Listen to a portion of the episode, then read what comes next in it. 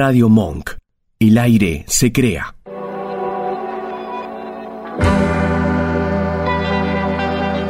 Hacemos Más Vale Magazine. Silvia Barallobre y Oscar Rodríguez. Locución. Natalia Tolaba.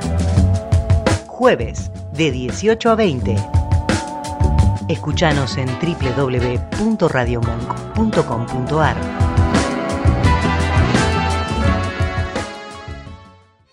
Vale Magazine. Edición invierno. Muñecos de nieve, chocolates en la chimenea o anginas y moco. Contala como quieras.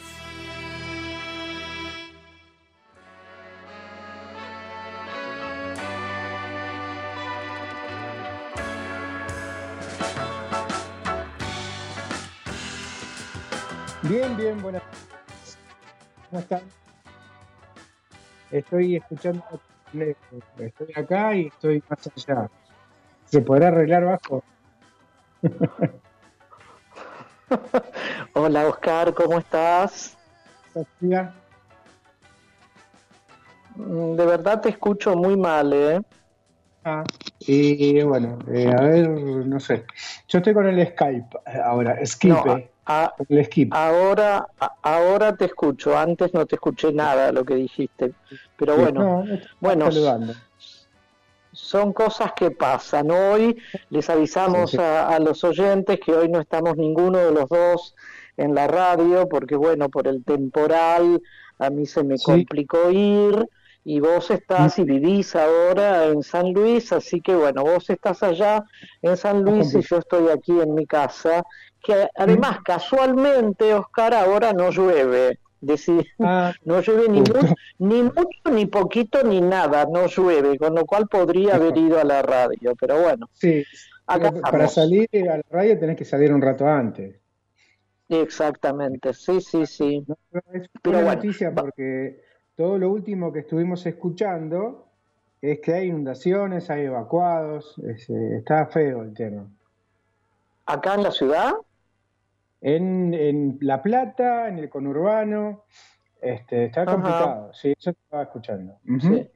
Eh, hay varios, Bueno. este, ya te digo cuántos, mira, se está hablando de unos, eh, bueno, vuelos demorados de aeroparque, hay inundaciones también, 150 vecinos en La Plata, por ejemplo, por lo menos, y ahí Ajá. va subiendo porque eso va, va incrementándose. Hay algo que por ahí hay gente que no entiende, ¿no? Hay lugares de la, de la provincia que son más bajos que el resto. Cuando deja de llover, Sí. todos esos lugares bajos siguen recibiendo agua. Y uno dice, ¿de dónde? Bueno, de los lugares más altos. Es un problema también. Claro, claro. Ahora, vos sabés que me, me hago una pregunta, Oscar, ¿no? Me hago una pregunta. ¿Será que está llorando nuestro país por algún motivo? Eh, si están llorando, están llorando desde arriba. Ajá, Sí, bueno. sí. No, Creo no, que porque sí. bueno, es, es inevitable que hablemos de los últimos acontecimientos en eh, claro puntualmente lo de, lo del domingo, digamos, ¿no? Lo del domingo este que pasó y las elecciones y el resultado que sorprendió a más de uno, sorprendió a más de uno. Pero bueno, ¿viste? ¿Cómo, ¿Cómo es la reacción por lo menos de cierto sector que no lo votó? que no Sí. votó lo- a- a- al candidato que se convirtió en candidato ahora y que fue el más votado Sí. de todos. Y me refiero a este señor llamado Milei. Bueno, ¿qué nos pasa a los que no lo votamos?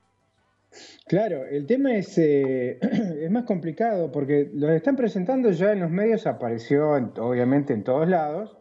Eh, Sí. como presidente, un poco más si es que el, pre- el- el presidente puesto.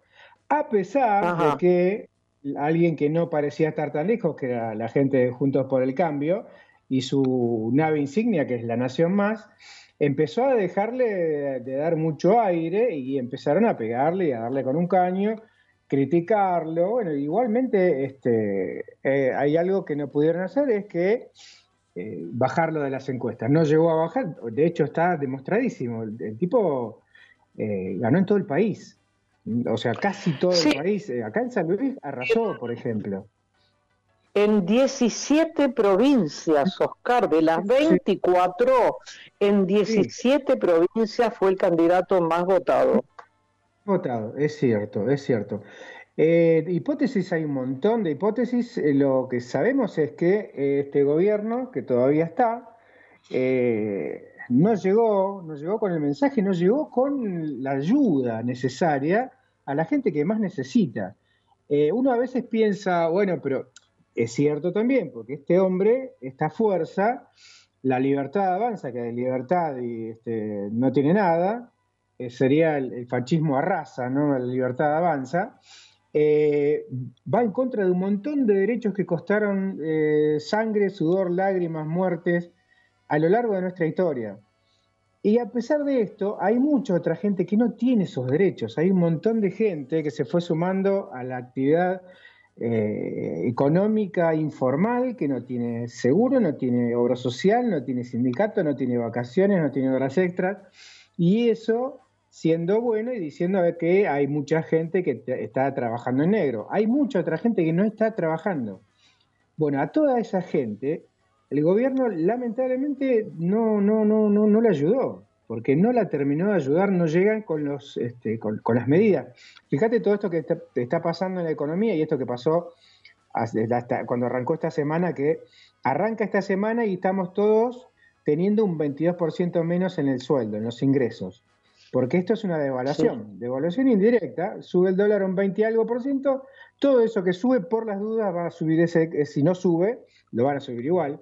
Este, tal porque cual, la cebolla, si tiene que ver la cebolla con el dólar, no importa, te la suben igual. Bueno, pero a pesar de esto, eh, anterior a eso no, no, hubo, no hubo medidas concretas, se hablaba de una suma fija, de un aumento del básico, pero se dan tantas vueltas con esas cosas que la gente termina teniendo bronca y lo que yo entiendo y lo que creo, que es más un voto bronca, más un voto bronca de, lo, que, uno cree.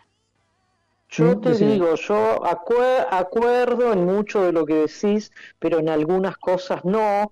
Y, por ejemplo, eh, este gobierno, el actual gobierno, que está conformado por Alberto Fernández y Cristina Fernández de Kirchner, este, actual, este actual gobierno eh, le pasaron o ha vivido y sigue viviendo dos situaciones que ningún otro gobierno había vivido. Ningún otro gobierno. Uno fue la pandemia, un hecho inédito en el planeta, en el planeta. Y el, el segundo hecho, también inédito en la historia de nuestro país y en la historia del propio Fondo Monetario Internacional, fue el crédito que pidió el gobierno de Cambiemos al FMI. Estos dos hechos son hechos monumentales, monumentales, y son hechos que ningún otro gobierno tuvo que afrontar. Ninguno, ¿eh? Ninguno. Es más, vos te estás olvidando de la guerra de Ucrania, que parece que no, pero es global. Todo es un tema global económico. Desde ya que reconozco lo que vos decís y acuerdo completamente. Eh, y es algo que tampoco se llegó a dimensionar, no se llegó a difundir o no llegó el mensaje a la gente, porque eso a la gente ya no le importa.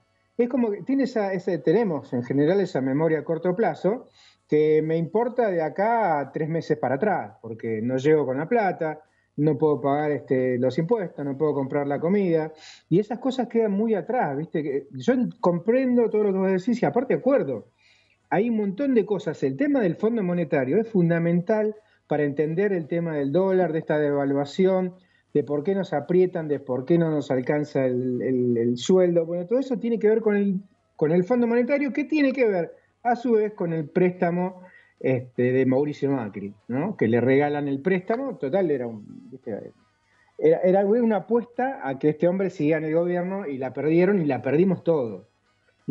Eso completamente de acuerdo completamente de acuerdo. A lo que voy es puntualmente, toda esa gente que votó a mi ley votó eh, como de una manera de expresarse y decir, bueno, no, esto no es por acá.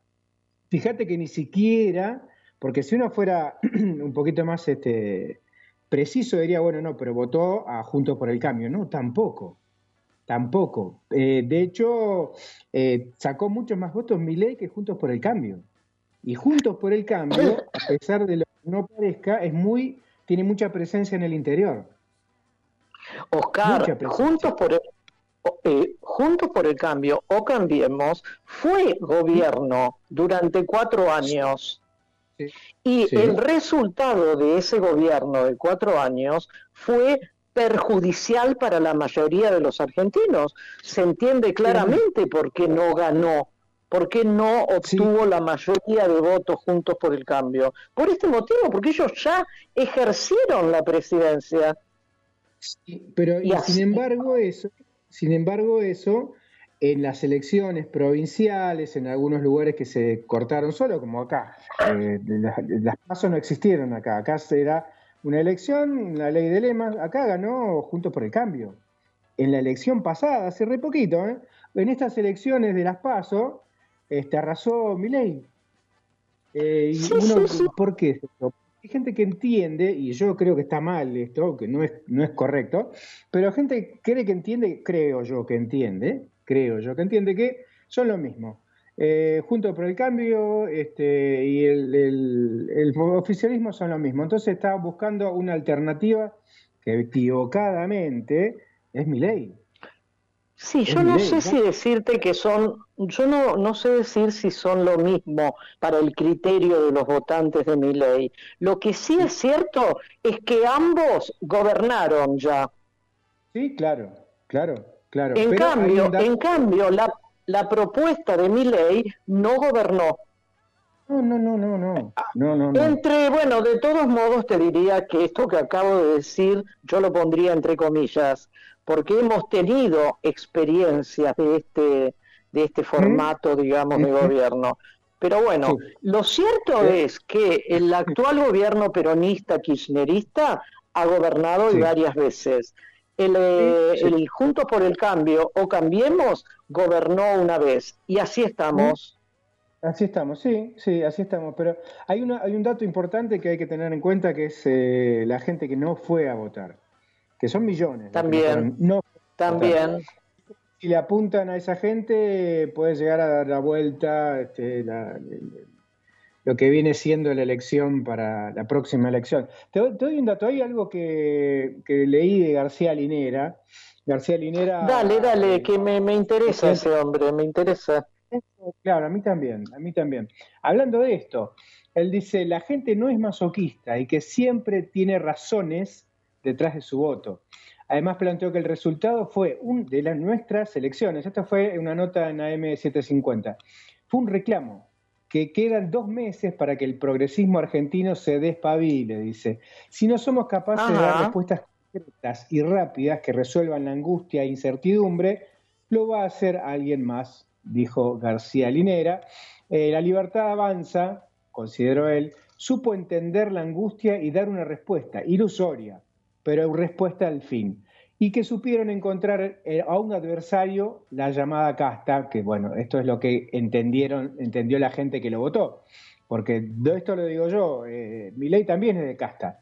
Él trabajó para muchos economistas, trabajó para, para Bussi en Tucumán, el hijo del represor, o sea, digamos, casta este, forma parte de la casta. Eh, sostuvo que en tiempos de crisis económica, como los que atraviesa Argentina, la gente pierde afecciones previas y viene un momento de estupor general, pero luego la gente busca aferrarse a algo, un futuro creíble y esperanzador. Dice también, pero puede, puede recuperar la esperanza, no es decirle a las personas, cuidado que vas a, perder derechos. Dice, leí un texto de un periódico argentino que decía, estoy más preocupado por los derechos que ya he perdido. Eh, porque esto también es cierto. Hay gente que ya perdió derechos, que ya no tiene esos derechos, no tiene que perder. Dice, a diferencia de Argentina, Lula se enfrentó a quien era gobierno y quien ya había dado muestras prácticas y palpables de su carácter autoritario. Obviamente esto lo traslada a Milei. Milei no es gobierno, no ha gobernado nada. Eh, es poco probable que esto sirva como parámetro para decir, bueno, mira, Bolsonaro, mira todo lo que hizo y es parecido a vos. Y este no fue gobierno. Te puede decir tranquilamente, te puede retrucar, puede decir, no, yo no fui gobierno, voy a hacer otra cosa porque yo tengo, bueno, todo lo que pueda llegar a decir. Eh, dice también, como para terminar, dice, el progresismo tiene que enfrentar en esta elección los temas prácticos con los que mi ley ha sintonizado. Atenti. Y los temas prácticos y complejos con que el progresismo sintonizó en 2003, 2008, 2012, 2014. Siempre sintonizó con el bolsillo y la expectativa diaria de las personas, no con temas ideológicos abstractos. Eso venía después. Eh, coincido completamente. Hoy por hoy, el, el reclamo viene por el lado del bolsillo completamente por el lado bueno.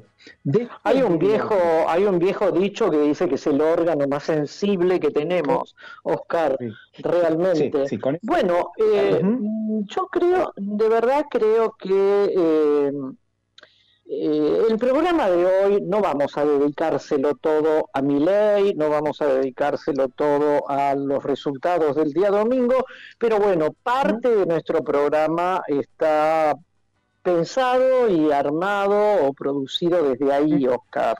Eh, ahora tenemos un ahora tenemos un separador y que vamos a escucharlo además. Dale, después comentamos. Es así, lo escuchamos a Milei.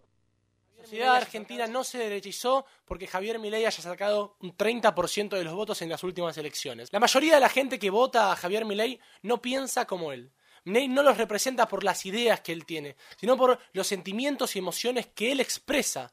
Bronca, indignación y no saber qué hacer en un presente tan incierto. Emociones más que lógicas en un país que no crece hace más de 10 años, donde la pobreza no para de aumentar y donde el Estado no puede garantizar los derechos más básicos. El presente es una mierda y nadie está prometiendo un futuro mucho más esperanzador.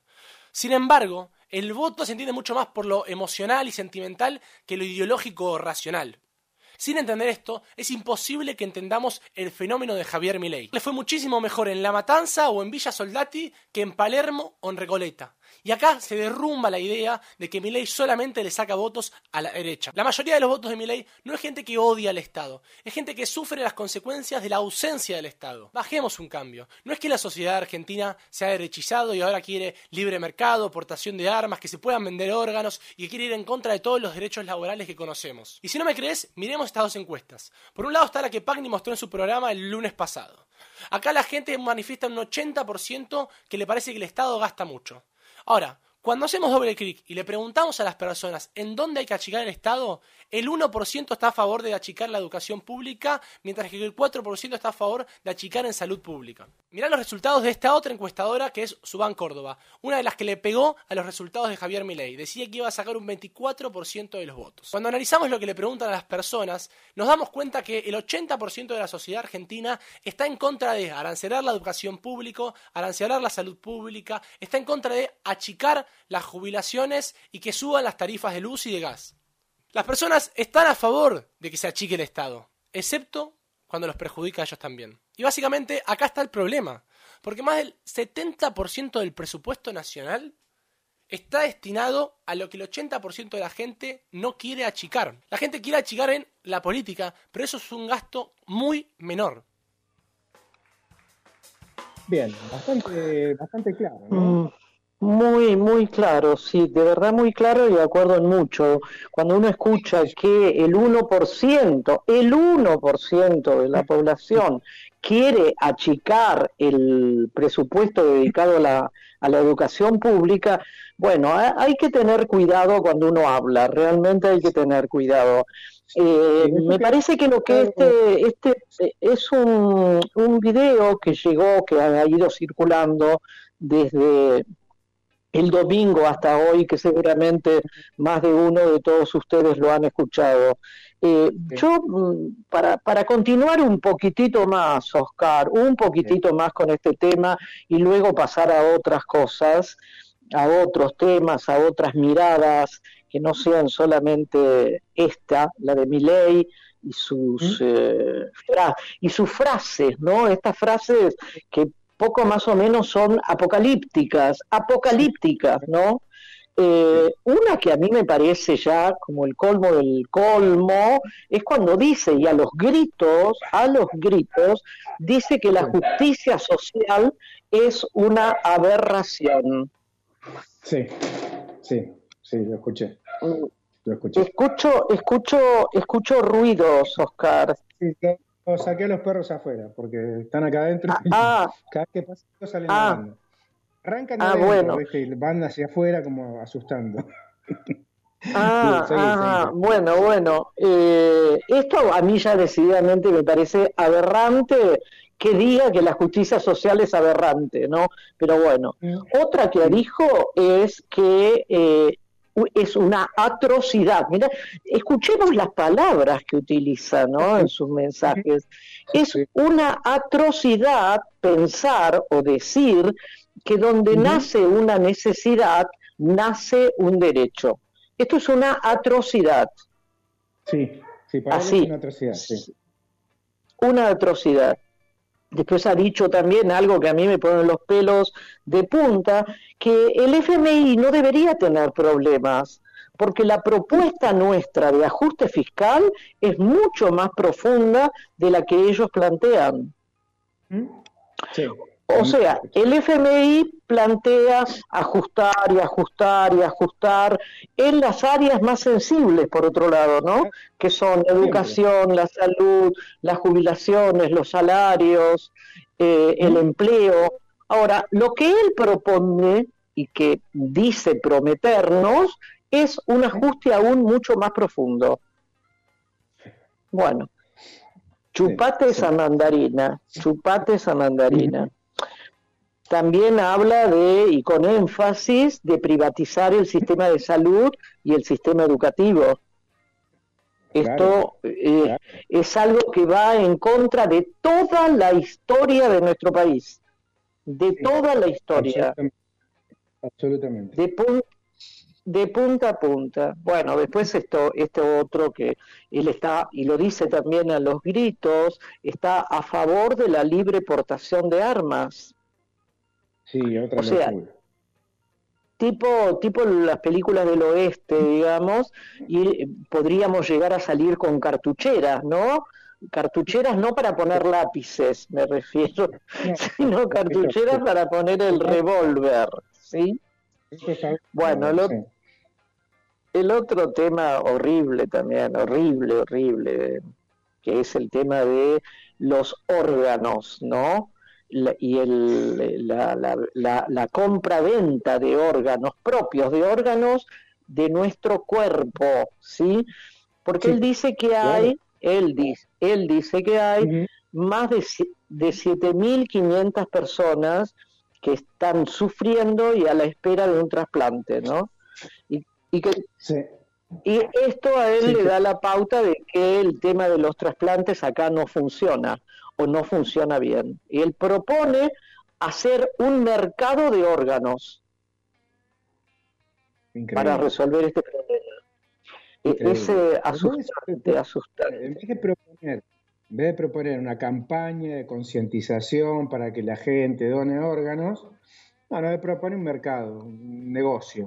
No, Eh, es que ese tipo, ese tipo de mensaje de concientización, de un mensaje un poco más romántico, de un, un mensaje un poco más espera- esperanzador, él dice que todo esto es una infamia, es decididamente una infamia que no sirve para nada, de verdad, y que es un engaño, bueno, al- tal como él dice que es la educación, la salud, etcétera. Bueno, y otra que también se ha metido, otro tema con el cual también se ha metido es con rechazar de plano la educación sexual en las escuelas, lo que llamamos ESI. Bueno, hay que rechazar esto. Eh, ¿Mm? También rechaza, niega rotundamente los problemas del cambio climático en el planeta entero. Bueno, pero no, no, no nos Sí, sí, sí.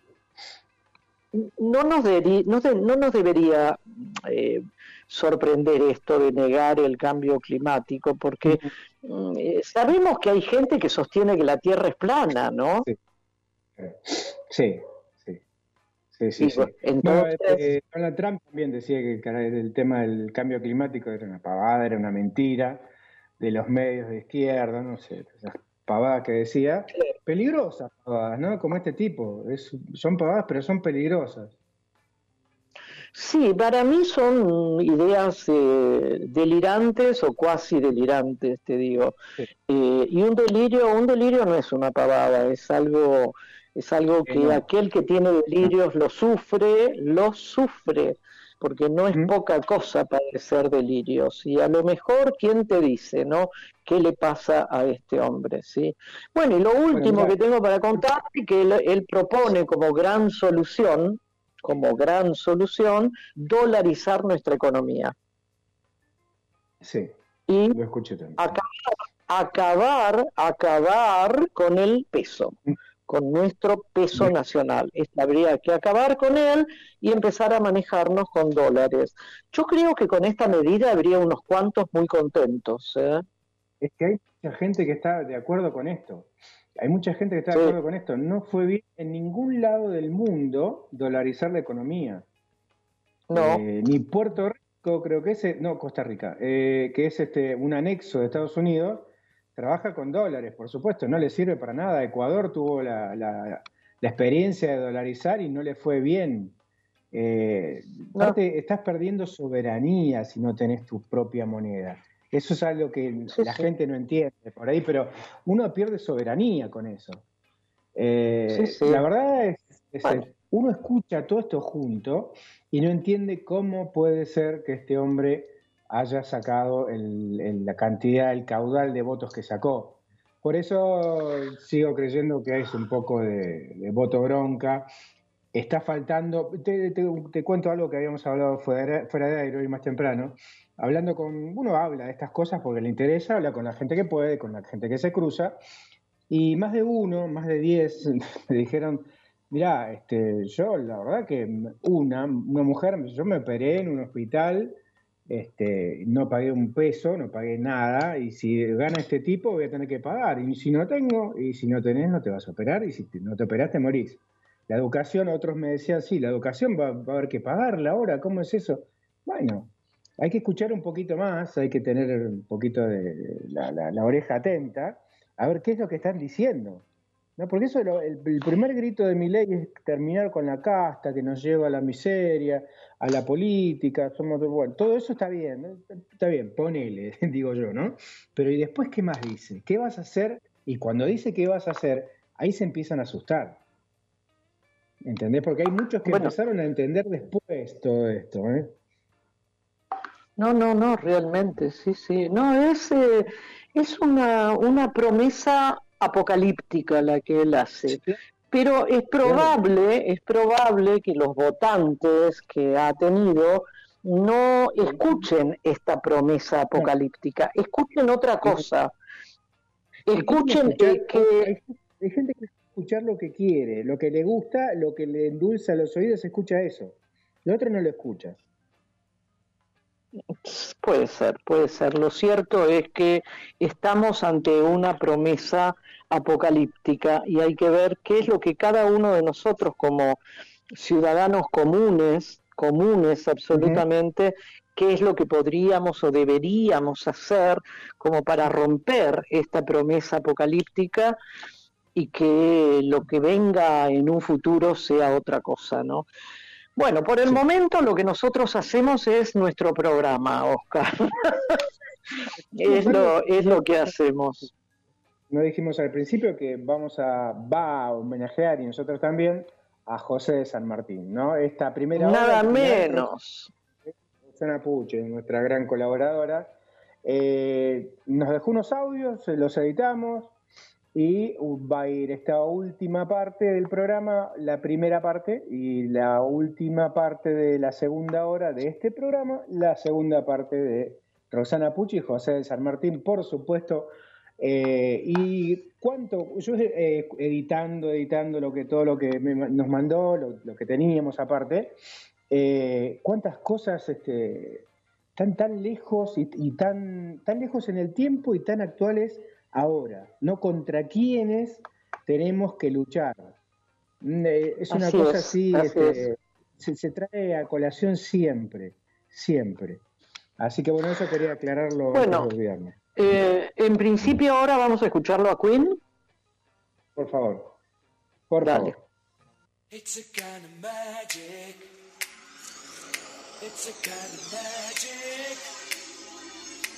a kind of magic. One dream, one soul, one prize,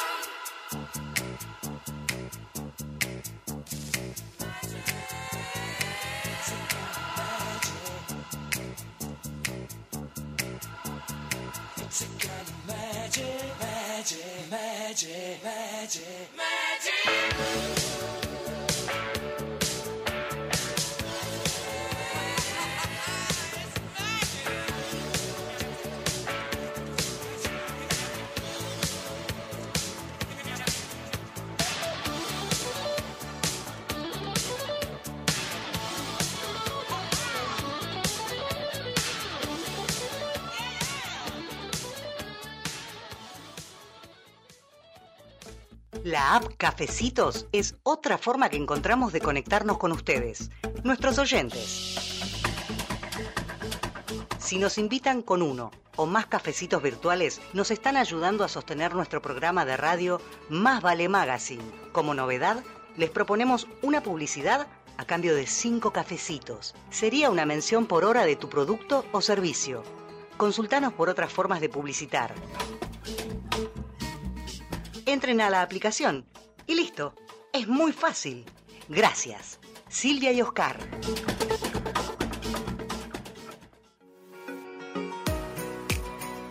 Limindar Sociedad Anónima.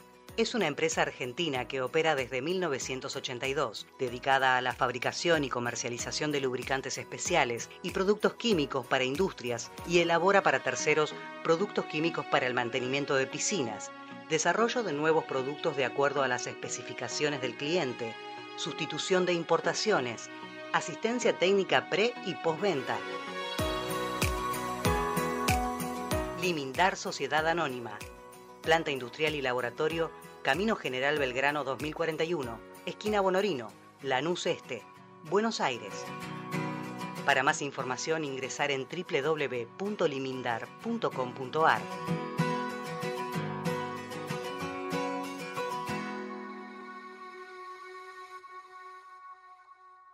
Radio Monk. El aire se crea.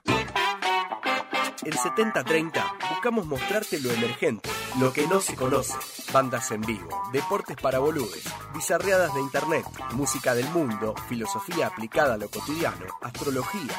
Todo esto y más en dos horas de contenido palo y palo. Sábados de 20 a 22 en Radio Monk. Los martes, de 15 a 16, cinco amigos te van a demostrar que los martes no son peores que los lunes.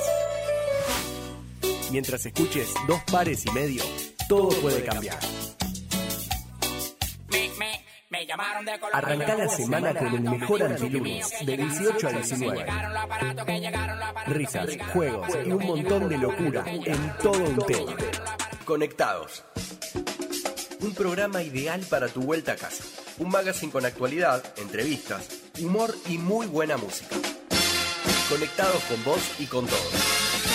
Tus lunes son diferentes, de 19 a 20 horas, en Radio Mo. El sol siempre está. Un programa de actualidad que pone sobre las cartas la mesa. Para que te puedas tomar todo con soda y no dejar de estar informado. Los sábados de 18 a 19, en Radio Monk. Cine, teatro, series, entrevistas y opinión sin pauta con un twist indie y pop. Anticrítica. Martinelli al gobierno, soberano al poder. Nuestra fórmula ganadora dice lo que los demás piensan. Votanos todos los viernes de 16 a 18 horas. Escuchanos en www.radiomonk.com.ar o descargate nuestra app, disponible en Play Store como Radio Monk.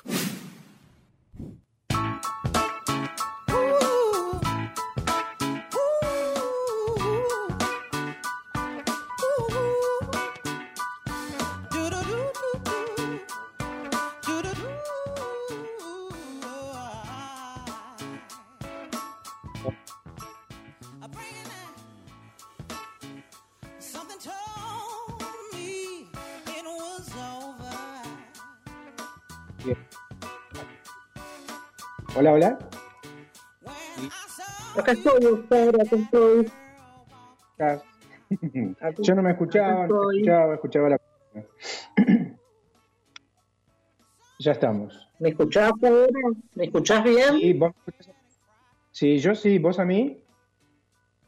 Eh, Medio raro, te escucho, pero bueno, de todos modos sabemos que puede pasar esto y les pedimos disculpas a todos ustedes que son los oyentes fieles que tenemos. ¿eh? Bueno, dale, ¿con qué seguimos?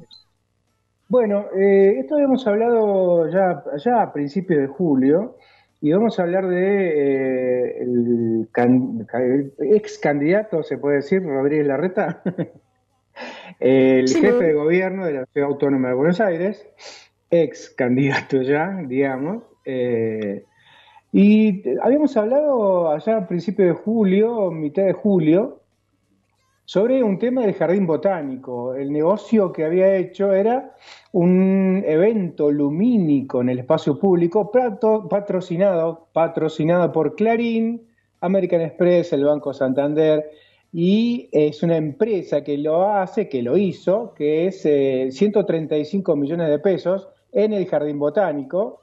La empresa es española, se llama Proactive Entertainment, eh, que fue dueña de este espacio por todo, por todo julio. Eh, hicieron postas Ajá. inmersivas, figuras gigantes, proyecciones, luces, LED, neones, todo esto en un lugar que es el jardín botánico, con un montón de especies eh, que están cuidadas, estaban cuidadas ahí. Sin embargo, no le importó, eh, hizo caso omiso a lo que le dijeron, vecinos y gente especializada en el tema. Dijo, esto no sirve, le cambia, los- por ejemplo, las luces fuera de hora y a la noche le cambia la vida a los animales, a los pájaros, por ejemplo.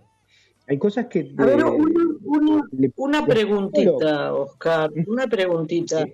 Eh, ¿Qué tiene que hacer Clarín en esto?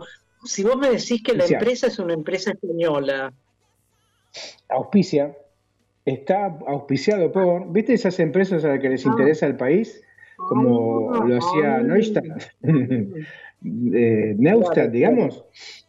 Eso es. sí, sí, hace Eh, muchos años, claro. Ese- claro, bueno, es eso. Es auspiciar, es- auspiciar es apoyar este tipo de cosas. Auspiciar Sí, sí. es auspiciar un programa o una emisión de radio o una película o lo que sea, porque está interesado en eso. Generalmente son medidas, eh, son apoyos económicos, porque saben que de ahí vuelve, esa plata vuelve, y también se sabe que es una manera indirecta de apoyar a un candidato ponerle publicidad Claro. al, al- al espacio, ¿no? Y Pero otra son manera es amigos, apoyarlo. doctor. ¿Cómo? son amigos.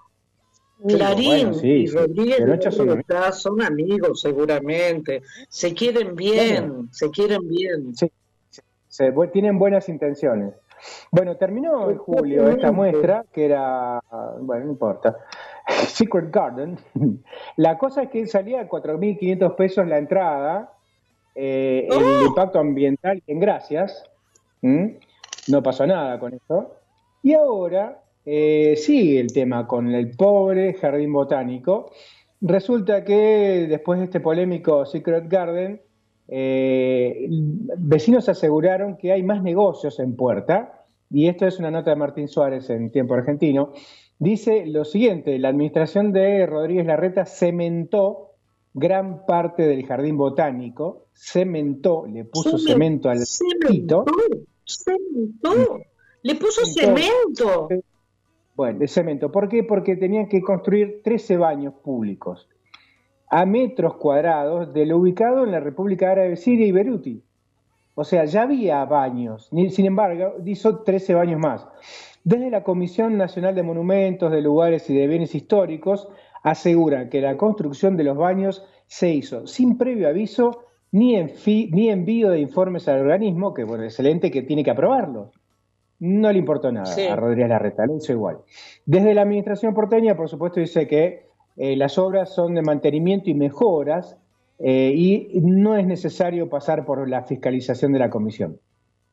O sea, no le importó. Para esto no te necesito, quiso decir en otras palabras, y se mandó a hacer Claro. 13 baños. 13 baños no son cuadraditos, este, no, son baños más grandes, para más gente, con muchos más metros cuadrados, y todo eso es cemento.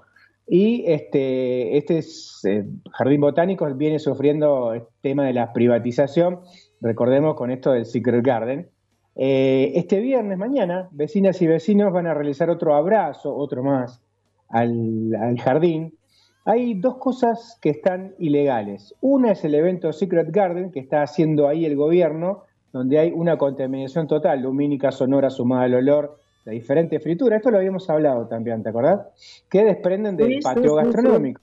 Y el otro es esta instalación de 13 baños públicos que, sin lugar a dudas, es el inicio de un montón de negocios, com- negocios comerciales privados. Eh, esto lo dice Claro, Santiago Guaycochea, vecino de Palermo. Una, un comentario, Oscar, también. Eh, en realidad, no, no está de más recordar una y mil veces, como lo hemos hecho y lo seguimos haciendo en nuestro programa, que todos los funcionarios públicos son eso, son públicos, Sí. son Sí. empleados Sí. nuestros. Nosotros Uy, los claro. elegimos, nosotros le pagamos y ellos deben preservar lo que es de todos. Exacto. El jardín botánico es un bien público, es un bien de Sí. todos los porteños, no es de la reta, no, es de la reta y de los demás funcionarios del gobierno de la ciudad, pero esto es lo que ellos ejercitan día a día, se adueñan como si fueran propietarios privados de los bienes públicos. Sí. Sí, es sí, horrible, horrible, es horripilante, pero bueno, no, por, por suerte hay vecinos en Palermo que protestan, ¿no? Por suerte. Sí, esta, eh, esta misma gente fue a la Comisión Nacional de Monumentos a quejarse. Dice, no existe ninguna justificación para hacer 13 baños cuya construcción es totalmente ilegal. Este es un espacio público donde no se puede construir ni hacer movimiento de tierras. Es ilegal. Fui a encarar al arquitecto. Mira, escucha esto. Eh, este, este vecino, que también es de Palermo, fue, fue a encarar al, al arquitecto de la obra y él mismo, el arquitecto, le dijo que le habían depositado 35 millones de pesos para hacer esta obra. De coima, 35 de coima. millones de pesos por 13 baños. Poquito caro los baños, te digo, ¿no? Es otro gran negocio.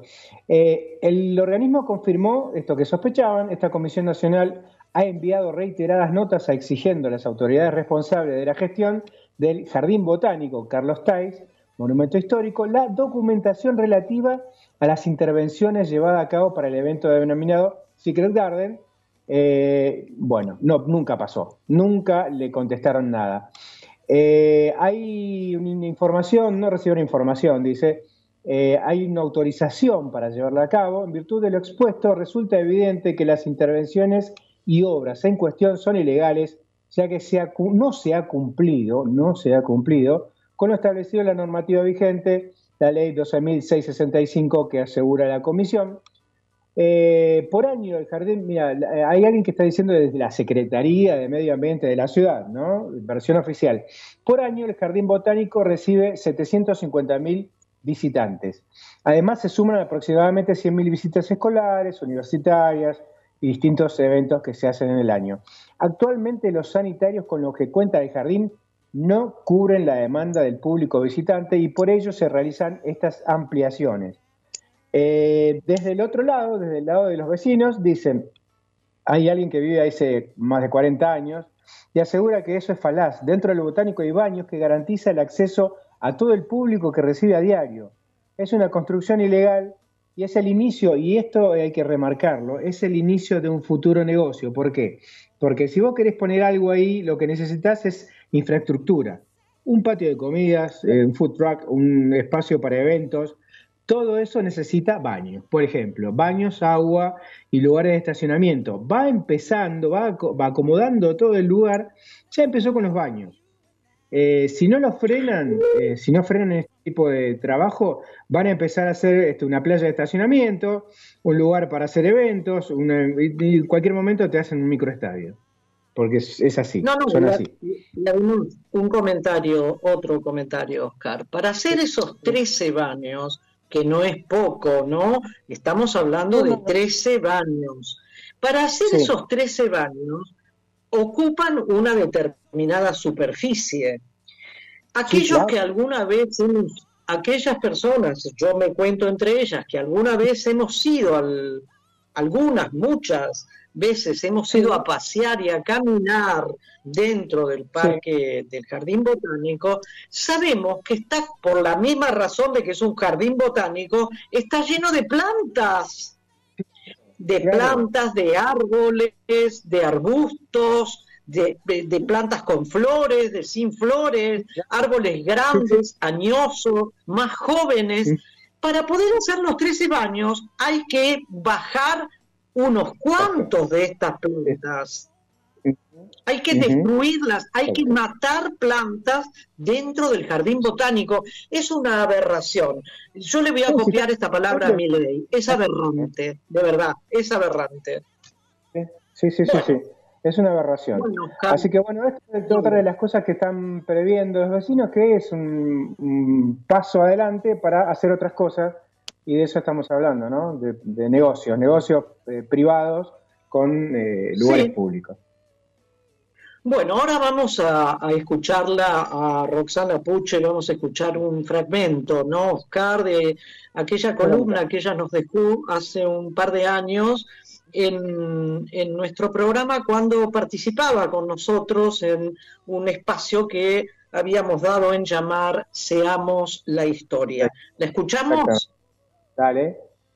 Vamos a hablar obviamente de- del general San Martín, voy a tratar de contar algunas cosas más del, del San Martín humano, persona.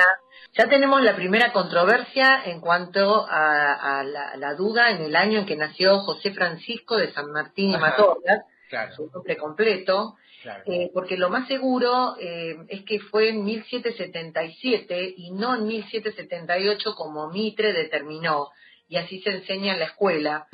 Fue un 25 de febrero, dicen que en Yapeyú o cercanías, tampoco es seguro, porque para ese entonces eh, esa parte de- eran las misiones jesuíticas, eh, entonces no estaba muy delimitado, por decirlo de alguna manera. Le decían correntino, misionero y paraguayo también, ¿eh? Bueno, se cría en este lugar, sus primeros cuatro años los pasa junto a sus padres, Juan de San Martín y Gregoria Matorra, sus hermanos, y su niñera y ama de cría, que fue la indígena que lo amamantó, Ajá. la india Rosa Guarú. Sus facciones eran, distaban mucho de las características españolas, sus dos padres lo eran. Eh, tenía cabello negro y lacio, ojos oscuros y especialmente la tez morena. O sea, podemos decir que sus rasgos al menos eran mestizos. Por eso su apodo fue el indio. Y ante los araucanos, él se reconocía como tal, como indio. Ajá. O sea, que él manejó información al respecto, ¿no? Sí. Eh, a, a eso voy. Hay una teoría que sostiene que San Martín en realidad era hijo de Rosa Guarú y de Diego de Alvear, que trabajaba en esa época en las misiones, y que al nacer el niño decide dárselo al matrimonio San Martín Matorras para que lo críen como hijo propio, situación que justificaría qué cosa, la primera cosa que justifica, la falta de fe de bautismo de San Martín que jamás jamás apareció. Vienen a Buenos Aires, eh, después a los cuatro añitos de él, tienen un breve paso de dos años y logran sus padres lo que venían buscando, que era volver a España. El lugar donde a sus 13 años ingresa como cadete en el regimiento de Murcia. Allí se pagaba para ingresar y se pagaba mucho dinero, que el pago lo hacía Diego de Alvear. Bueno, a los 20 años San Martín era en definitiva un español hecho y derecho, estudió francés, cuestiones del mar, Revolución Francesa, derechos del hombre.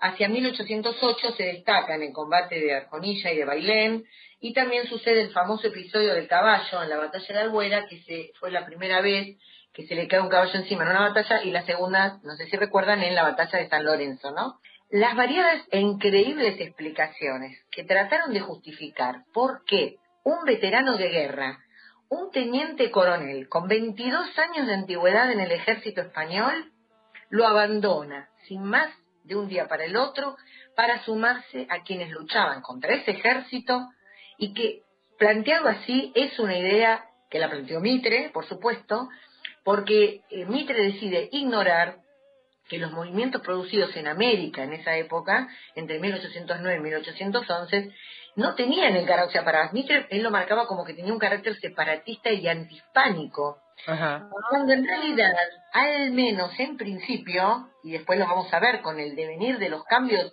de las decisiones del propio San Martín, estos estaban alentados por objetivos democráticos, al igual que España. Otro dato importante, en esa época nosotros ya no estábamos considerados como colonias, estábamos considerados como provincias españolas, Ah. los propios españoles, con lo cual éramos parte de la misma revolución. Ellos se querían sacar encima a Napoleón. En ese esquema es que San Martín decide dejar el ejército en España y venirse a América. Viene a continuar una línea que empezó en España. En Cádiz, para 1811, antes de venirse, San Martín se incorpora a la llamada Logia de los Caballeros Racionales. Él se retira del ejército español con uso del uniforme. Estaba escapando. Pasa unos meses en Londres, de aquí la famosa teoría de que él fue un espía inglés, y allí se vincula con la gran reunión americana donde se juntaban chilenos, rioplatenses, venezolanos y mexicanos. También en ese lugar es donde compra su famoso sable corvo que lo acompaña en todas las guerras de la independencia. Bien, llega en marzo de 1812, no solo, viene en un barco con muchos oficiales, algunos nacidos en España, otros americanos que volvían. Cuando viene la restauración del absolutismo, ahí nos separamos de, de la corriente española, que Ujú. Fernando manda 10.000 personas para volver a atacarnos, y San Martín, ya de este lado, estaba por la independencia de toda América. El yerno, al morir San Martín, se las pasa a Mitre sin Uh, quiere hacer un listado de lo que le dio, entonces Mitre guardó, escondió, rompió o quemó lo que no quería que se supiera. Bueno, llega, bueno, teniente coronel, 35 años, soltero, agnóstico Ajá. y hablando con un fuerte acento español. Se presenta ante las autoridades, que era el triunvirato, que aceptan su propuesta de reconocerle el grado militar y de que él arme una fuerza que, naciendo así el famoso regimiento de granaderos a caballo. Claro, claro. Bueno, rápidamente les cuento que en una tertulia conoce a María de los Remedios de Escalada, de quien, y vamos a desmitificar también otra cosa que decía Mitre. Es imposible que una niña de 14 años quede prendada del maduro oficial y que ella decida me caso con él sí, sí o sí.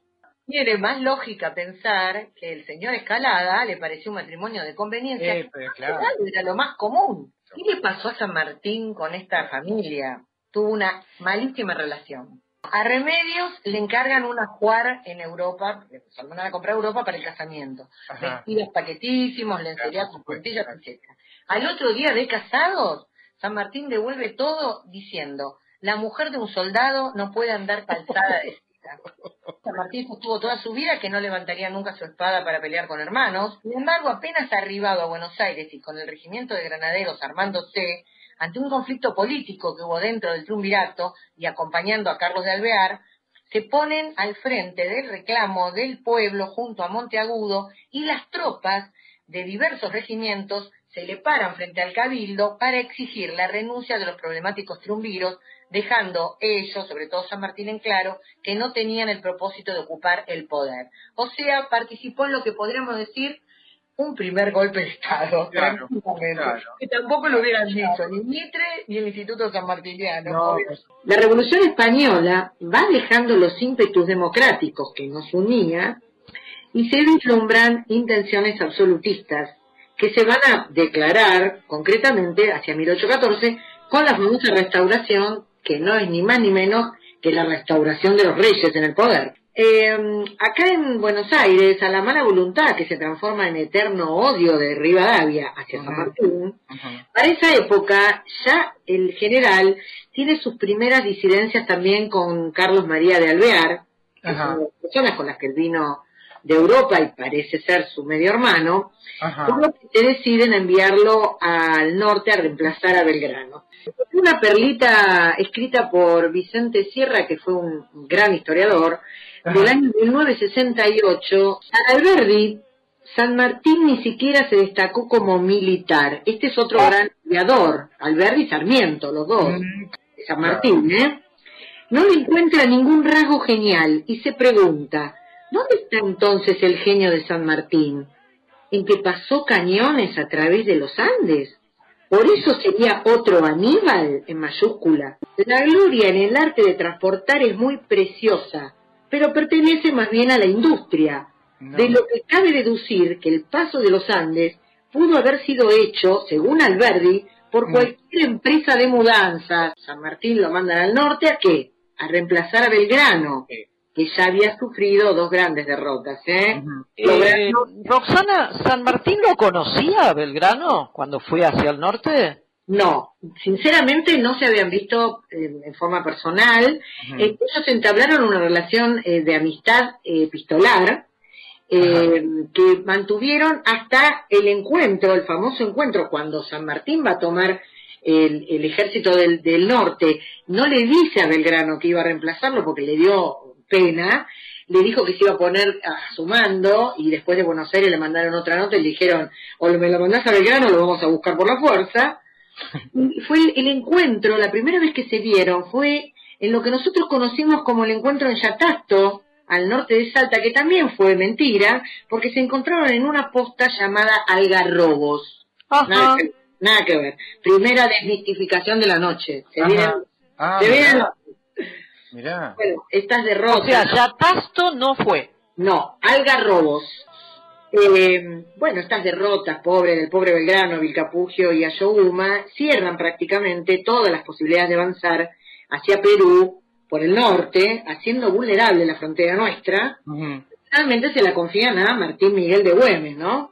Que Sí. era el caudillo de Salta, quien en su forma de manejar a sus soldados sorprende a San Martín por esos golpes audaces que él daba con sus fuerzas irregulares, que hacían, atacaban y desaparecían inmediatamente, evitando choques frontales, justamente por su menor poder de fuego, Claro. pero que iban debilitando permanentemente al enemigo, y esto es lo que se llamó guerra de guerrillas. Para ese entonces, ya San Martín comienza a sufrir reiterados vómitos de sangre y fiebre, dificultades respiratorias, tuvo muchos diagnósticos, fue atendido por los mejores médicos del momento. Finalmente no fue ni tuberculosis ni nada muy grave porque no hubiera llegado a la edad que llegó. No, claro, claro. Y también, y esto vale reconocerlo, lo hace también humano, la situación de su salud precaria por momentos, a veces la utilizaba para solicitar dispensas del gobierno y retirarse de la escena pública, bueno, con fines políticos obviamente, eh, y también en esa época comienzan a recetarle láudano como analgésico, que contiene extracto de opio, remedio que lo acompaña el resto de su vida.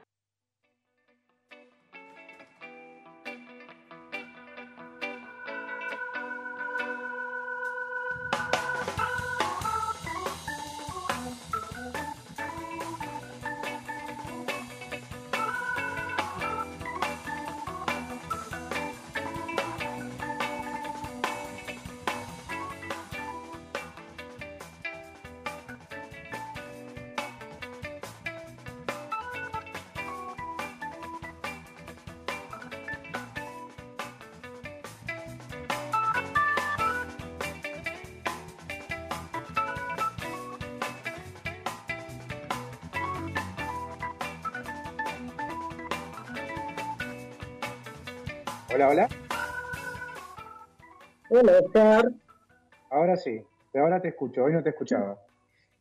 No, no, estaba callada porque no sabía cuándo nos daban el aire. Acá tengo, estoy hablando por el Skype con, con el Vasco. Ah, Eh, yo estaba hablando y no me escuchaba, no sé cuál es el tema. no, no, no, no, no, nada. No, quería, quería decirte que qué interesantes siempre fueron los, los aportes de Roxana y cuántas cosas que por todo lo que ella lee y sabe sobre nuestra historia, cuántas cosas aparecen como eh, desmistificadas en realidad, ¿no? Con respecto, en este caso, con respecto a San Martín. Digamos que la coincidencia, Oscar, de que hoy casualmente sea el aniversario de la muerte de, de San Martín, eh, nos permite pensar, nos permite pensar aún más a nuestro país y al futuro de nuestro país, realmente, ¿no? Eh, digo, por los tiempos que corren, me refiero, ¿no? Por estos lo- tiempos ¿recuerdan, y actuales. antes de que arranques, antes de que arranques, eh, no recuerdo el nombre de quién fue que lo criticó a San Martín por cruzar los Andes, diciendo que esa, esa, esa empresa la puede haber hecho una, una, una compañía de mudanza. ¿Te das cuenta Mm, hasta sí, dónde no le me bajan el valor a las cosas? Qué actual que es eso, Lo, ¿no? lo, acaba de decir Roxana y de verdad pido disculpas, pero tampoco me acuerdo. Eh, no, no, no, bueno, una empresa de mudanzas, date cuenta. No, no, hay, hay gente que es muy respetuosa y es muy respetuosa con nuestra historia. Y en la actualidad hay más de uno, hay más de uno Eh, que le faltan el respeto. ¿Eh? Eh, bueno, vos sabés que hoy, hoy también, 17 de agosto, es otra fecha eh, a tener en cuenta, te diría Oscar. Me refiero al 17 de agosto de 1989. Hacía apenas, apenas unas, no sé, unas semanas que había asumido la presidencia del presidente riojano, que yo no quiero nombrarlo nunca, eh, el presidente riojano que gobernó una década, en realidad, la década del 90. Sí, sí, Esto sucedió, este hecho sucedió el 17 de agosto de 1989. Ujú. Año nefasto, no sé si lo recordamos todos, fue el año de la hiperinflación, en realidad Sí. en- entre otras cosas. Bueno, ese, ese día, ese 17 de agosto del año 89, se sancionó una ley, Una ley que marcó, marcó un antes y un después en la historia de nuestro país, Sí. por lo menos de la historia más reciente, ¿no? Es la ley de la reforma del Estado, así se la conoció. sí. Ley de reforma del Estado. Lleva un número que es el 23.696, fue sancionada ese día, y esta ley autorizaba al presidente a proceder con la privatización de un gran número de empresas estatales. Y también autorizaba al presidente a la fusión y disolución de diversos entes públicos.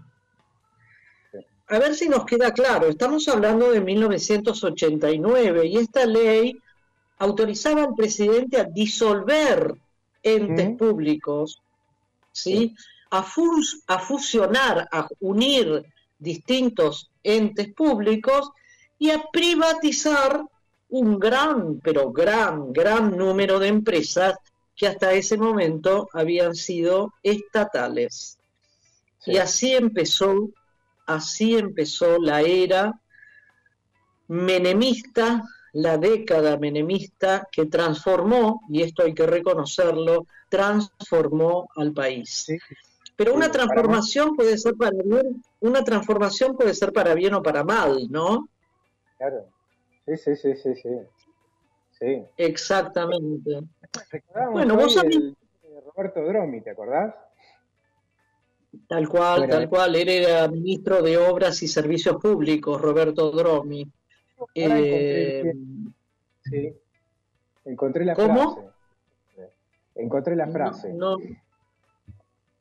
¿Cuál es la frase? A ver. Bien, nada de lo que deba ser estatal permanecerá en el Estado. o sea, está diciendo en Bueno. otras palabras que va a privatizar todo. Es eso. Claro. Nada de lo que deba ser estatal permanecerá en el Estado. Ya lo dijo. Se equivocó, pero lo dijo.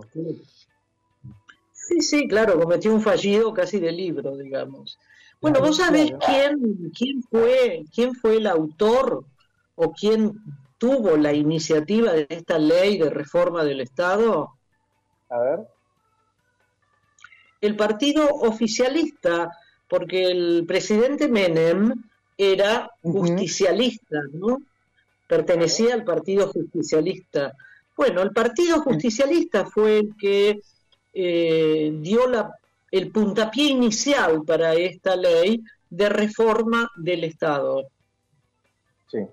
No Sí. solo, no solo fue el Partido Justicialista, que era el partido gobernante, sino también algunos de sus aliados. ¿Y cuál era uno de sus aliados? La UCD. Claro. La UCD era una Mm. agrupación, una unión de centro democrático, quería decir la sigla, a la cual Mm. pertenecía, a la cual pertenecía Álvaro Alzogaray, un economista de aquellos años. Bueno, tanto el Partido Justicialista como la UCD en este caso apoyaron, apoyaron vivamente esta medida Para que comenzara a funcionar, ¿no? Álvaro Claro. Alzogaray proponía o sostenía por aquel entonces que, y esta es una frase que también pasó a la historia, Oscar, achicar el. Estado es agrandar la nación. Sí. Esto de achicar al Estado, ¿no es lo mismo que dicen hoy? Exactamente lo mismo. Con otras palabras, Es lo mismo. Exactamente lo mismo.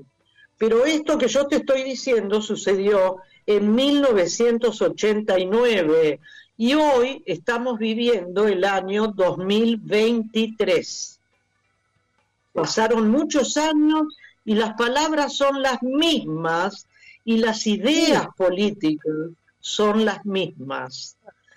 Bueno, el, tal como dijiste, Esta- ¿cómo? con este tipo de propuestas es privatizar todo, todo, no hay manera que quede nada en pie, nada que pueda servirle al resto de la humanidad. Eh, yo me acuerdo de algunas cosas, cuando decían, bueno, eh, obviamente también hay una campaña detrás de esto, ¿no? Cuando hablaban de los teléfonos, que era cierto también, que estaban en manos del Estado. ¿Mm? ¿Recordás? Entel. Eh, Sí, claro, Aguas claro. ¿Mm? Toda esa gente, todas esas empresas que estaban en manos del Estado se privatizaron, se mal vendieron, eh, como decían en esa época, se vendieron las joyas de la abuela. Necesitaba, Sí. con la convertibilidad y todo lo que se puso, que se llevó adelante, necesitaban ingresos de dólares. ¿Qué hicieron? Privatizaron, mal vendieron estas empresas y después pasó todo lo que pasó. Bueno, eh, el ministro, tal como vos dijiste, el ministro de Obras y Servicios Públicos era este hombre, Roberto Dromi, se llama, eh, y él justificaba, ¿no? Justificaba vivamente, te vuelvo a decir, la necesidad de esta ley. ¿Y cómo lo justificaba? Te voy a leer un pedazo, un pequeño, un pequeño fragmento a través del cual Ro- Dromi justifica que esta ley es necesaria. O sea, era necesario privatizar empresas estatales y era necesario disolver entes públicos. Lo mismo que hoy estamos escuchando. Decía Dromi en ese año 89. Las privatizaciones tenían varios objetivos. Uno era obtener recursos para paliar el déficit fiscal. Siempre lo mismo, ¿eh? Siempre lo mismo. Y poder, poder equilibrar el presupuesto del Estado. Siempre las mismas palabras. Porque con eso era posible un mecanismo de convertibilidad. Y acá atajémonos, porque todavía no se había impuesto la convertibilidad. Pero recordemos que esta medida llamada convertibilidad llevó a la última de las brutales crisis de nuestro país, que fue la del año 2001. ¿Sí? Otro, otro de los, de los temas que él nombra era dar eficiencia a los servicios públicos. Siempre las mismas palabras. Requiriendo a los inversores una mejor prestación que la que brindaba el Estado. Las mismas palabras que hoy. Otro te- era te- plan... te hago un paréntesis ahí, discúlpame. Eh, las ¿Cómo? empresas del Estado las manejaba el gobierno, las desfinanció, le sacó recursos, la gente empezó, o sea, la empresa empezó a funcionar mal, la gente empezó a quejarse, empezaron con la campaña de que es lo mismo que ahora, solo que ahora son del Estado y mixtas, pero en ese momento era, la campaña era, estamos manteniendo una empresa deficitaria que encima da malos servicios. En principio da malos servicios porque no tenía inversión, no tenía buen control de las cosas. Eso hizo, todo el caldo para que se privatizara y la idea de privatizar cayera muy bien a todos. ¿Entendés? Segu- seguramente fue así en realidad. Yo a mí lo que me sorprende es la exacta, exacta copia de palabras, ¿no? Porque decir que uno de los objetivos, decía Dromi, uno de los objetivos de estas privatizaciones era obtener recursos para paliar el déficit fiscal, es lo mismo, lo mismo. Siempre el cáncer es el déficit fiscal. Y también otro de los objetivos era equilibrar el presupuesto del Estado, porque siguen diciendo que el presupuesto de nuestro Estado argentino no es equilibrado, le da mucha plata a la educación y a la salud cuando no debería ser así. Es, es alarmante la similitud, Oscar, alarmante. Bueno, poco, yo te decía hace un ratito que pocos, pocos días, apenas unas semanas después de haber asumido, ese 17 de agosto del año 1989, hace 34 años exactamente, el Estado, el Congreso Nacional sancionó esta ley.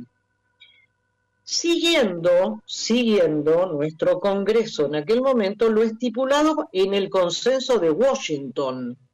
La Argentina inició entonces un proceso de privatizaciones que iba a asignar, pero decididamente, por eso te decía que fue un antes y un después, la última década del siglo XX, que fue la década del 90, década gobernada o llamada década menemista, en realidad, ¿no? Eh, a partir de la sanción de la ley esta, de la ley de reforma del Estado, el Estado, nuestro Estado argentino, al que siempre, siempre la derecha o la ultraderecha, como en, este caso de hoy, siempre le echa la culpa de todo al Estado, al tamaño del Estado. El Estado argentino, a partir de esta ley, en aquella época, se fue retirando de sus funciones básicas.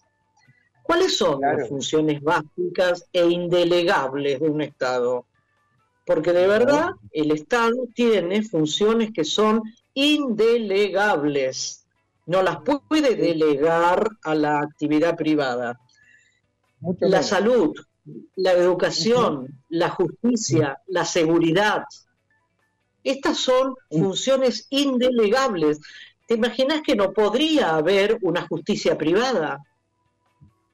Por supuesto que no. No, no, no podría haber fuerzas de seguridad, por ejemplo, las policías todas privadas, no, No. son funciones indelegables del Estado y no puede, tal como dice la palabra, no pueden ser delegadas. Bueno, esta fue, eh, eh, este cambio rotundo de nuestro Estado y retirándose el Estado de algunas de sus funciones básicas, fue generando una situación social que cómo fue cada vez esa situación social, cada vez peor. Cada vez se fue deteriorando más la calidad de vida de los argentinos y que el corolario de esta de esta de este deterioro paulatino de la calidad de vida social, económicamente de los argentinos, el corolario ¿cuál fue? Diciembre del año 2001. Claro. Claro. O sea, no llega a sostenerse sé. en el tiempo. había pasado desde el 17 de agosto del año 1989, pocas semanas después de haber asumido el gobierno el, el presidente Menem, hasta diciembre del año 2001, habían pasado 12 años, Oscar. Y en 12 años llegamos a, la, a una de las peores crisis que recuerda la historia de nuestro país. Con lo cual, retirar al Estado de sus funciones básicas, achicar el Estado, equilibrar el presupuesto, ¿para qué sirvió? No, para, para un, ese era un negocio para pocos. En realidad fue un negocio para pocos. Con el verso este que para todos nos va a ser bien porque vamos a tener mejores servicios, más baratos. Bueno, todo eso fue una gran mentira para eh, allanarle el camino a estos mega empresarios internacionales o nacionales que se quedaron con las joyas de la abuela. Ese es el negocio final. ¿Beneficia? Y sí, a, muy, a todo el resto de nuestra sociedad no. Ahora, yo digo, ¿no se cansan de repetir lo mismo? O dicho desde la otra vereda, digamos, ¿no nos cansamos de escuchar siempre decir lo mismo como la solución paradigmática? Porque el, el achicamiento del Estado, hoy si lo escuchamos a mi ley en, en- Ujú. en- en extremo, ya decididamente, si lo escuchamos a él detenidamente o a los demás candidatos, a la señora Pato Bullrich o al mismo Larreta que se quedó sin la candidatura, dicho sea de paso, Sí, siempre siguen diciendo lo mismo. La solución paradigmática es achicar el Estado. Este ejemplo, el ejemplo que sucedió entre 1989 y el 2001, que estalló el país en el 2001, no alcanzó para darnos cuenta que no sirve esa solución? Aparentemente Parece que no. Aparentemente. No, aparentemente no. Bueno, que hay algo que eh, por ahí perdemos de, de vista, que es lo siguiente, hay generaciones que nacieron después de eso, o con esos años, y que después votan. 2001, acordad, 89 ni hablar, 2001 ya tienen, son mayores, ya han votado, y han votado dos veces. Y depende de la educación, depende de la familia, depende de un montón de factores que lleguen a dimensionar un poco de lo que fue la historia de nuestro país este, muy reciente, porque es muy reciente, son pocos años. Pero hay otra gente que no lo ve así o no lo padeció y no le parece tan importante, no le parece tan grave. En fin, es una tarea para todos, ¿no? Bueno, digamos que queda para que lo pensemos, lo reflexionemos y que para todos ustedes que nos estuvieron escuchando también, que, apor- Sí. que hayamos podido, hayamos podido aportar algo para que sea pensado y debatido allí donde nos movemos, ¿no? En casa, en el trabajo, en los comercios, donde sea, pero hablemos de esto, hablemos, por favor. Bueno, vamos a tarea. un, vamos a un separador, Oscar. Sí, dale, dale. Dale. Vale.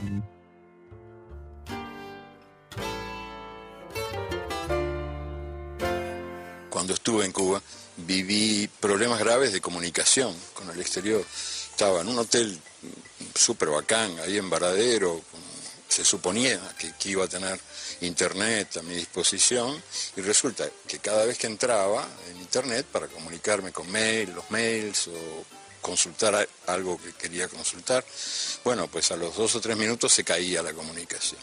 Hasta que por fin apareció un cartelito que fue un acto de sinceridad imperialista muy interesante.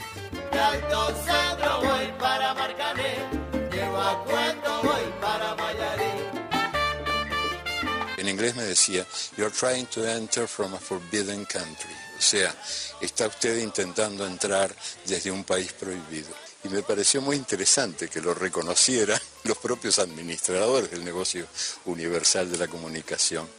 Este, eh, era un cartel puesto por Google, pero bueno, era un país prohibido. Cuba es un país prohibido por otras cosas, porque es un ejemplo de dignidad de un país chiquito y pobre, que ha logrado sobrevivir a 12 presidentes de los Estados Unidos que se lo quisieron almorzar con cuchillo y tenedor y que además de ser un símbolo de dignidad es el país más solidario del mundo.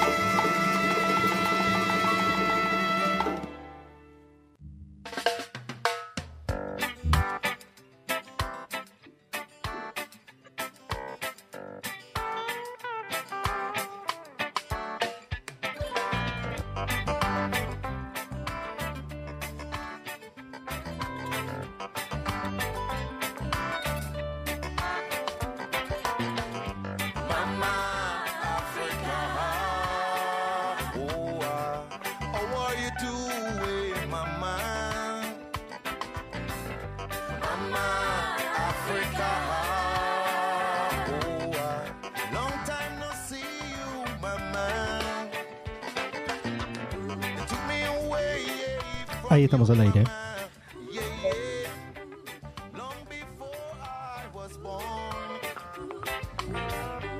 Silvia. Hola. Sí, ahí está al aire. Bueno, gracias, Vasco. Eh, ¿Estás ahí, Oscar? Sí, te estoy hablando, ¿vos me escuchás? Hola, ¿Me Oscar. escuchás o no me- Sí, te escucho, ¿vos me escuchás?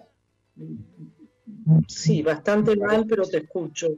Pero bueno, eh, dale, contanos esto que viene, que, que encontraste que es simpático. Dale, así salimos un poco de las pálidas. Eh, Pálidas tuvimos mucho. Eh, y a pesar de que este es un insulto, esto de levantar el dedo del medio, el you, esto tiene una historia. La historia nos cuenta que allá por el año 1415, 1415, ¿no? Recordemos, octubre de 1415, este, muy lejos atrás en el tiempo, es una, durante la guerra de una llamada 100 años, guerra de los 100 años, en una batalla que fue de Azincourt, la estrategia inglesa era eh, ingleses contra franceses. La estrategia inglesa para ganar la batalla y la amenaza de Francia de cortarle un dedo a los arqueros enemigos. Arqueros son los que manejan arco y flecha. El arco y las flechas se manejan casi solamente con el dedo, eh, el dedo del el, dedo, el dedo del medio. Eh, los franceses no contaban con el genio estratégico de Enrique, Enrique el rey. Este dispuso a sus hombres de armas en el centro y a los arqueros, a los que tiraban arco, tiraban flechas con el arco, a los costados. Es una batalla bastante complicada de explicar, pero bueno, llegan a este un lugar, Enrique V de Inglaterra, eh, arengó a su ejército en víspera de ese día, 25 de octubre de 1415, a- en los 30.000 hombres del rey Carlos V, Carlos VI, perdón, de Francia, eh, para pelear contra ellos. Estaban los este, ingleses estaban extenuados, eran 6.000 soldados hambrientos y enfrentaron a los 30.000 de los franceses en esta llamada guerra de los 100 años. ¿Qué pasó? Llegaron a este lugar, eh, estaban peleándose por Normandía y Bretaña, esos lugares que siempre quisieron ambos, que también lo quisieron los vikingos, mucho más atrás en el tiempo, en fin. Eh, todo esto hace que empiece una, una batalla. Tenían las de ganar los eh, soldados ingleses, no, perdón, los soldados franceses, eran 30.000, tenían caballos, tenían, estaban mejor armados, mejor organizados, en teoría. ¿Qué pasa? Ahí empieza a haber una lluvia, una lluvia fuerte, ahí se empieza a embarrar todo. Eh, vienen ganando los franceses, pero los esperan en este lugar, en Azincourt, los eh, franceses, y claro, tanto barro que hay, se empiezan a estancar, empiezan a quedarse clavados en el barro. Los caballos no podían seguir, tenían armaduras, recordemos armaduras pesadísimas en esa época, los soldados se enterraban en el barro. ¿Qué hicieron los franceses? Empezaron a matarlos a flechazos. ¿no? Se había corrido antes de esta, de esta batalla que los, eh, los ingleses iban a cortarle el dedo, no, perdón, los franceses iban a cortarle el dedo índice a todos los franceses que manejaran el arco y flecha, como para asustarlos, como para que sepan que si en algún momento caían como eh, prisioneros, iban a terminar así, eh, no iban a poder tirar una flecha en su vida. Eh, justamente por esto, como gana esta batalla, este, los franceses, eh, son, eh, perdón, los ingleses, me estoy equivocando, perdón, perdón. Lo que ganan son los ingleses, los 6.000 soldados, extenuados, hambrientos y con arqueros, con muy buenos arqueros. Le ganan, le ganan la batalla, matan a un montón y ¿qué hacen? Le sacan el dedo índice como mostrándole, ¿ves? Con esto te ganamos, te ganamos con este dedo. ¿Por qué? Porque la batalla la definieron los arqueros. Los arqueros usan generalmente ese dedo, el dedo índice, el dedo del medio, el dedo del faquio. Entonces quedó como un insulto. Cuando, cuando lo que hicieron fue mostrarle el dedo que no le pudieron cortar. ¿Se entendió? Eh, más o menos. Más o menos. Me parece que no fue el índice, sino el dedo del medio, el dedo mayor, el que le cortaron. El mayor, no el índice, me equivoqué en el, en el dedo. Sí, sí, sí, el dedo del medio, el dedo del medio, exactamente. Así que fue Bueno, eso. fue ¿Sabés lo que pasa? Digo que lo que pasa probablemente frente a estas pequeñas, eh, a estos pequeños eh, errores es que la batalla pasó hace muchos años, mu- muchos, muchos años en realidad. Pero bueno, de todos modos, siempre este tipo de relatos uno tiene la posibilidad de pensar, ¿habrá sido cierto? ¿No habrá sido? ¿Cuánto hay en esto de leyenda y de, de- de cuentos que fueron transmitiendo usted, imagínate, estamos en el siglo XV, en el 1400 y pico, y hoy estamos en el siglo XXI, pasaron 600 años, Oscar, 600 años. Así que cuántas versiones pudo haber habido de esto, ¿no? Revisando y hay un montón de versiones, la, mayoría parecidas. La mayoría indican esto, el dedo eh, del medio era el que se, se usaba para tirar el arco, tirar la flecha con el arco. Y lo que habían dicho era que le iban a cortar ese dedo. No perdieron la batalla y en forma de burla era que le levantaban el dedo del medio. Pero bueno, después sí, la batalla, el año, Este, pero fue esa la batalla y más o menos la, la idea es En aquellos años vos viste que Inglaterra y Francia, Inglaterra y España, Francia y España eran a puro sablazo, a puro flechazo, vivieron de guerra en guerra, de guerra en guerra, verdaderamente. Así que, eh, pero bueno, eh, ahora tendríamos que ir, porque estamos en la mitad de esta segunda hora, vamos a, a una tanda, Oscar, ¿es así o a un tema musical? No, a un tema, a un tema, B.B. King. B.B. King y Mick Jagger, ¿no? Así es. Dale, dale.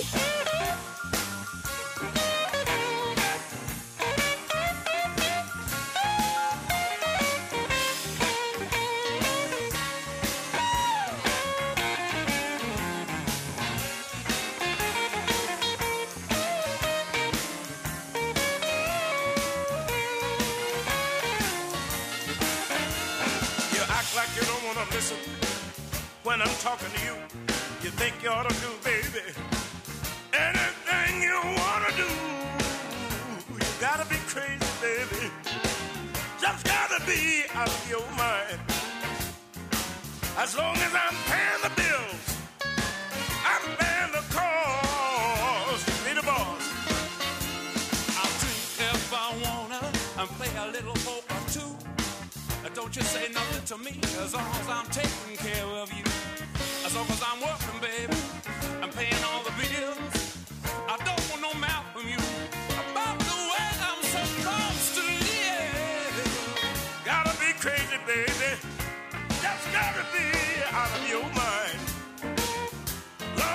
man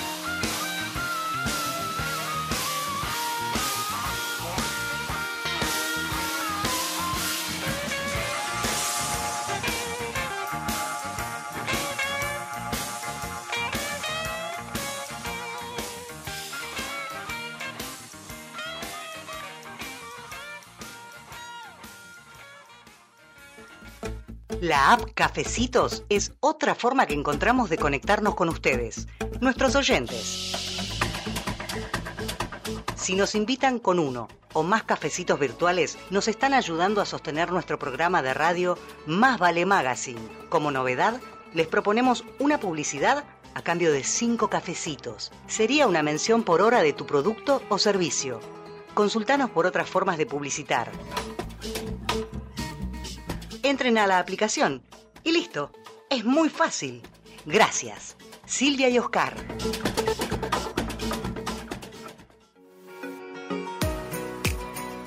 Limindar Sociedad Anónima. es una empresa argentina que opera desde 1982, dedicada a la fabricación y comercialización de lubricantes especiales y productos químicos para industrias y elabora para terceros productos químicos para el mantenimiento de piscinas, desarrollo de nuevos productos de acuerdo a las especificaciones del cliente, sustitución de importaciones, asistencia técnica pre y postventa. Limindar Sociedad Anónima, planta industrial y laboratorio Camino General Belgrano 2041, esquina Bonorino, Lanús Este, Buenos Aires. Para más información ingresar en www.limindar.com.ar.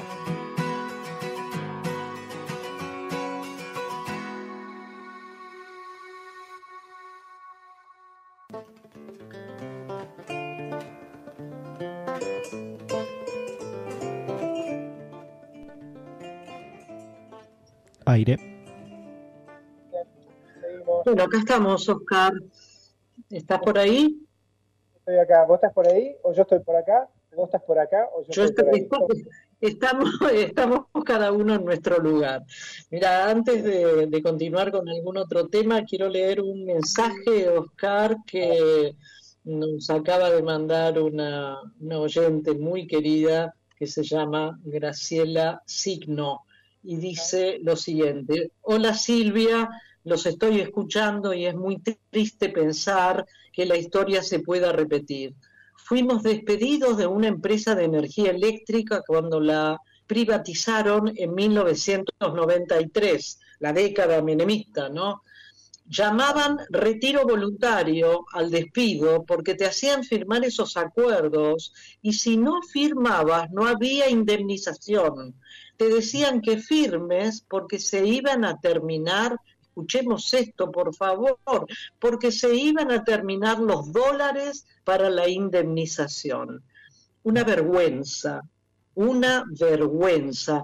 Esto es un, un caso que nos cuenta nuestra oyente Graciela, eh, de los muchísimos que sucedieron en aquella década, que yo no me, no me arrepiento de llamarla, también como hubo una antes, varias décadas anteriores, la década infame del menemismo.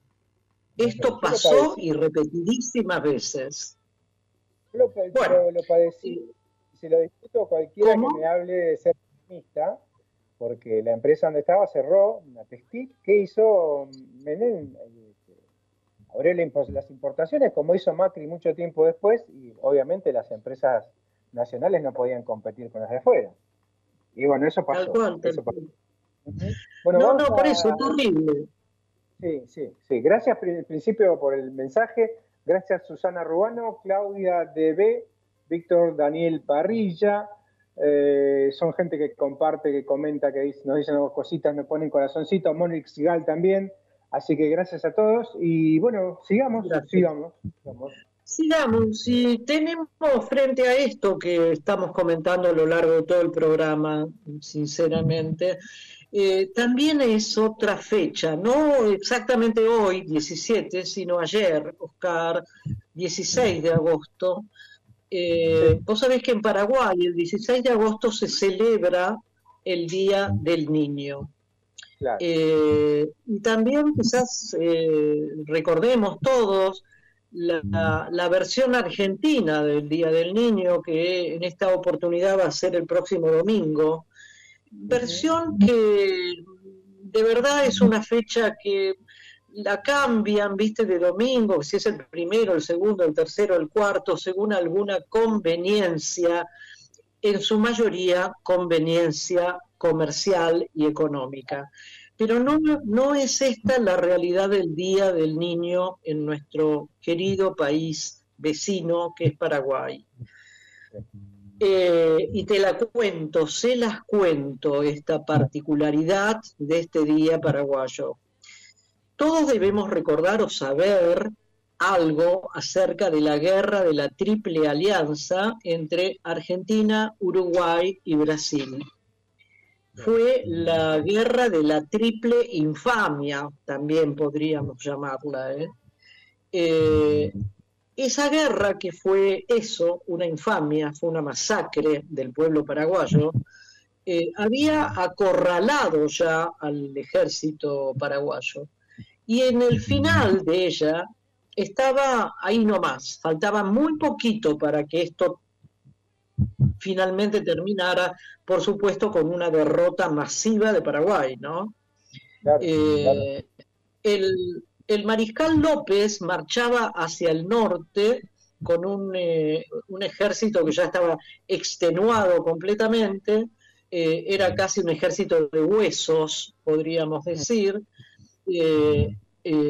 400 kilómetros al sur, la última línea de la retaguardia resistía con fusiles y cañones que ya no tenían municiones, así que no sé qué resistencia podían hacer los paraguayos, y disparaban, Oscar, y escuchemos todos, disparaban piedras y arena. Frente a este ejército estaba el ejército de la Triple Alianza, infame, entre Argentina, para, eh, Uruguay y Brasil. Eh, ya se habían muerto todos los soldados en ese último frente y había 3.500 niños entre 8 y 16 años que recogieron los uniformes de los cadáveres, se los pusieron, eh, se disfrazaron o como pudieron algunas barbas o sombras en sus caritas, hechas con lana, con paja del piso, se pusieron de pie y se pararon frente a la artillería de 20.000 20.000 soldados brasileros. Imaginemos lo que pasó. Imaginemos lo que pasó. Eran niños, niños entre 8 y 16 años. Los que no cayeron bajo las balas brasileñas se abrazaban a las piernas de los militares brasileños pidiéndoles por favor que no los maten. No, yo les pido disculpas porque la escena verdaderamente es muy, muy dolorosa, eh, la que estoy describiendo. La rendición no era una opción ya para la ambición imperialista de Argentina, Uruguay y Brasil, ¿no? No, no, no pretendían solo que se rindieran estos niños, que eran los últimos que quedaban de Paraguay, eh, antes de que acabaran las súplicas de estos niños, atravesaban sus cuerpitos, los mataban con bayonetas y con cuchillos. Las madres y las niñas habían escapado. Estos eran solo varones, varoncitos, y fueron alcanzadas estas mujeres y estas nenas, fueron alcanzadas por las fuerzas brasileñas, por las llamas, llamas, incendiaron, incendiaron los campos y así murieron quemadas. Uno de los generales decía que había que, de los generales del imperio argentino, uruguayo y, brasileño, decían que tenían que ahorrar balas. Por eso sostenían que había que eliminar hasta el feto del vientre de las mujeres paraguayas. Esta fue, esto fue lo siniestro de esta guerra, de esta triple alianza infame, que su único cometido fue destruir al Paraguay, destruirlo. Eh, este es el motivo por el cual, y no voy a continuar porque me estremezco decididamente, este es el motivo por el cual ayer, ayer se conmemora, no se celebra, se conmemora el Día del Niño Paraguayo.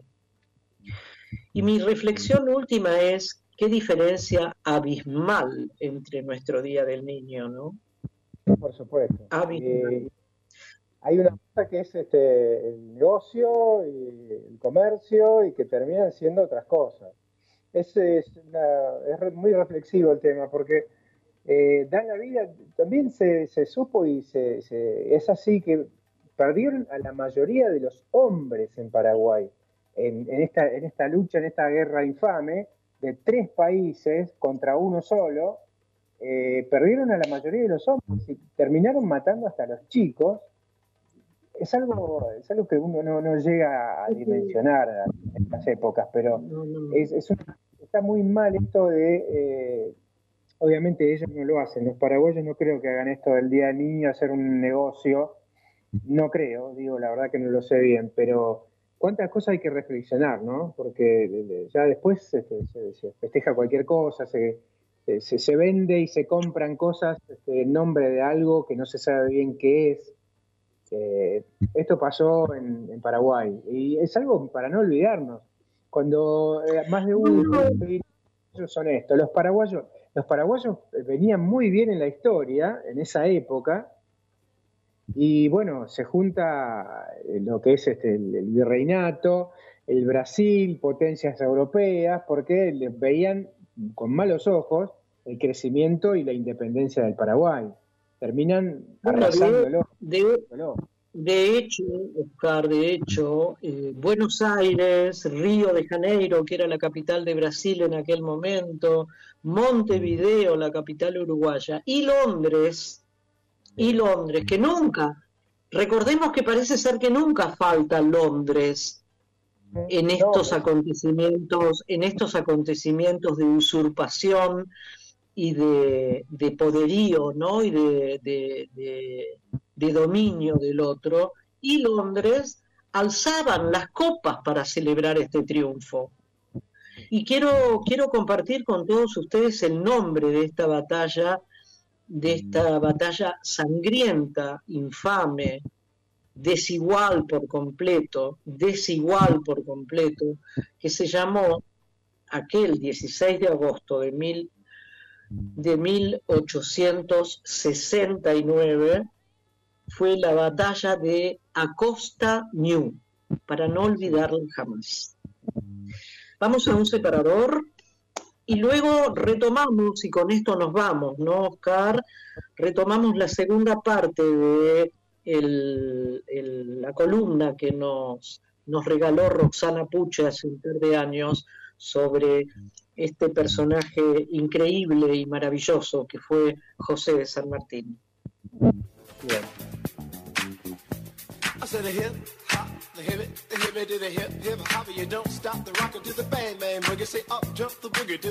En Más Vale Magazine.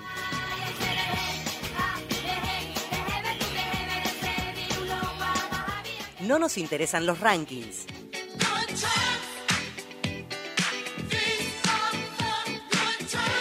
No nos interesan los 40 principales.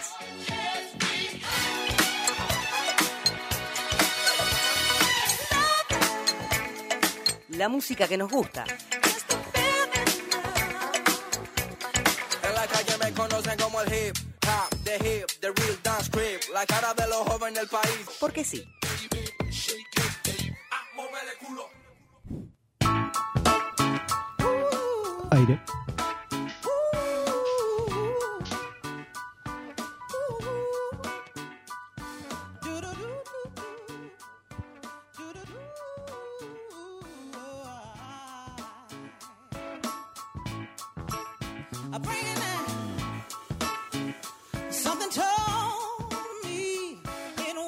Al aire, Silvia. Bueno, eh, vamos a escucharla a Roxana Puche en esta última parte de su columna y aprovechamos ya para despedirnos de todos ustedes y también aprovechamos para pedirle disculpas por algunos errores eh, técnicos o dificultades técnicas más que nada. Eh, queremos confesarles a todos que después de dos largos años, creo, eh, de, no, de no recurrir otra vez a esta modalidad de, una transmisión remota, de recurrir a, Skype o recurrir a una llamada, a una, una llamada a través de, de WhatsApp. Algo nos desacostumbramos todos a esto y nos costó un poco más de lo que por lo menos de lo que yo creía que iba a costarnos. Pero prometidísimo, prometidísimo, el jueves que viene volvemos a la normalidad. Llueva o no llueva, caigan piedras o no caigan. Bueno, gracias por estar ahí, escuchemos la Roxana. Chau, Oscar, hasta el jueves. La táctica que pensó San Martín. Él pensó guerra de guerrillas al norte, Güemes y sus gauchos. Ejército del norte como retaguardia a la defensiva. Y formar otro ejército que pase a Chile para avanzar desde allí a Perú, obviamente con el objeto de la independencia de toda América, Formosa solicita que la gobernación de Cuyo para armar ese famoso ejército de los Andes. Claro. En este cargo, y acá viene otra contra los, los odiadores actuales, en este cargo crea el ejército de los Andes, pero también se ocupa de diversas cuestiones, desde la difusión de la vacuna contra la viruela hasta un plan de fomento para la agricultura, la educación, aplicando el método Lancaster, creación de bibliotecas públicas, un periódico, e impuso a sus oficiales el estudio de las matemáticas e ingeniería militar. Bajo otro mito, casi todo fue billutería. Solo se reunieron 216 pesos que no alcanzaban en ese momento en la comparación de los libros que, que investigué, no alcanzaban ni para la manutención de un mes de un esclavo. Ah, no. Y le voy a dar otro dato, ni siquiera fue para San Martín, fue donado y para que llegó a Buenos Aires, lo, lo mandan a Buenos Aires para, remitido a Buenos Aires, para armar la escuadra. Y encima San Martín no solo le costó el episodio que ahora voy a contar, para que larguen aunque sea la billutería, estas mujeres millonarias, sino que tuvo que poner del erario mendocino seis mil pesos para la escuadra de Buenos Aires cuando él estaba formando el ejército de los Andes solo, creando fábricas y usando bronce poco menos que de las llaves de las casas. Así les digo. Claro. ¿eh? La historia fue que San Martín dice que estaba en una reunión con algunas mujeres y su esposa, y ahí, adelante de todo el grupo, él se dirige a Remedios y le dice que sea ella quien dé el ejemplo, entregando sus alhajas para gastos de guerra. Y obviamente las otras mujeres, ninguna quiso ser menos que Remedios. Claro, y sí, claro. Y largaron algo, algo largaron.